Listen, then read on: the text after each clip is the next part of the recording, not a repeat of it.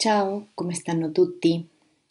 Buonasera, sono Laura dalla Argentina e oggi vi voglio parlare della vergogna, della paura, della timidezza che nasce dalla balbuzia molte volte. Quel sentimento o sensazione che tutti abbiamo avuto o continuiamo a avere in molte occasioni e che pur non essendo qualcosa di specifico per le persone che balbettano, sembra che l'abbiamo afferrato a noi. Perché dico questo? Mm, non succede a voi o è successo che quando stanno per parlare con qualcuno le mani o il loro corpo iniziano a sudare o arrosiscono o il petto si chiude. Beh, certe esternazioni corporee o no, che danno mostra di mia vergogna, di mia timidezza, di quella paura di parlare? Beh, io vedo quella vergogna o paura di come parlo da due punti di vista. Una è la forma cosciente, che deriva proprio da quella paura e timidezza a causa di come parleremo, cioè il mio corpo sta già anticipando, so cosa mi succederà perché lo sento prima di parlare. E l'altro è l'inconscio, è la vergogna che nutro quotidianamente, quello che ho installato nella mia testa e non mi fa avanzare. È quel discorso interno che mi frustra e mi dice cosa che, che non ho, eh, che mi dice cose che non mi danno la sicurezza di cui ho bisogno. Forse è quello con cui sono cresciuto molte volte, quello che mi hanno insegnato. Sì, ci hanno insegnato che era vergognoso essere un balbuziente. Quindi la paura, la timidezza, l'allontanamento dalle persone, non parlare molto, eccetera, eccetera. Tanto che quando ho qualcuno davanti a me per parlare, e non sto solo parlando di estranei, può anche essere un membro della famiglia, un amico con cui ho fiducia, e qui dove il mio conscio e inconscio, insieme, iniziano a mostrare la mia vergogna o paura a causa del mio modo di parlare. Quindi, cosa dovrei fare? E beh, prova a iniziare a ignorare quella sensazione corporea e quei pensieri che attraversano la mente prima di parlare. Ignora tutto ciò che sento e penso e vai avanti, vai avanti, vai avanti. Perché non devo essere sopraffatto da un sudore, da un pensiero negativo, da un blocco, da una sillaba.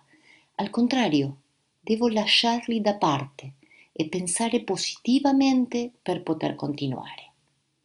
Ma tu dirai, non è facile, Laura. Certo che no. Se abbiamo sempre vissuto così, pensando in questo modo, mostrandoci in questo modo, lasciando che la nostra mente, il nostro corpo ci controllino, lasciando che gli altri ci dicano come siamo, e qui, limitazione al margine, basta di sentirsi inferiori e lasciarsi controllare. Cerchiamo di essere noi stessi, ci saranno giorni con molti blocchi e difficili e giorni con pochi ostacoli, con giorni più fluidi e felici e con giorni senza l'intenzione di parlare, perché devo anche permetterlo e non essere un amareggiato. Se non mi sento bene, va bene uguale. E così se non voglio condividere nulla con nessuno. E se voglio parlare perché sono felice, vai avanti. Facciamolo senza pensare a cosa diranno. Questo è essere noi stessi. Beh, tornando a modificare i miei pensieri in positivo, non ascoltando il mio corpo. Tutti i cambiamenti richiedono tempo, ma non è impossibile. Qualsiasi abitudine che vogliamo incorporare nella nostra vita per automatizzarla, almeno dobbiamo praticarla da 21 a 28 giorni consecutivi.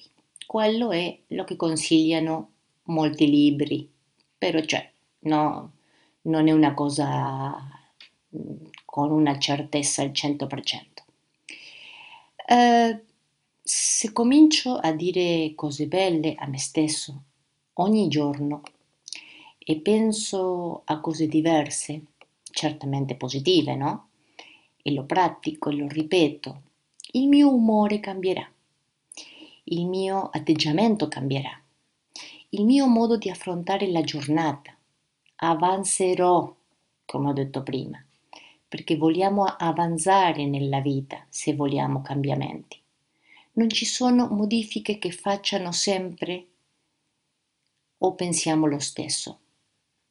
Scusate, mm, non ci sono modifiche se facciamo sempre o pensiamo sempre lo stesso.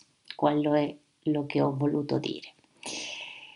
Nel frattempo proviamo a essere amici della nostra balbuzie, a sentirlo come un compagno e non come un nemico. So che qui troppi diranno non voglio un amico che mi faccia stare male. Ma se pensassero che quell'amico possa cambiare idea e lasciarci soli qualche volta, non disturbarci, non intervenire quando non vogliamo, quanto più pensiamo di balbettare, più ci costerà, più ostacoli avremo, più blocchi, più sudori.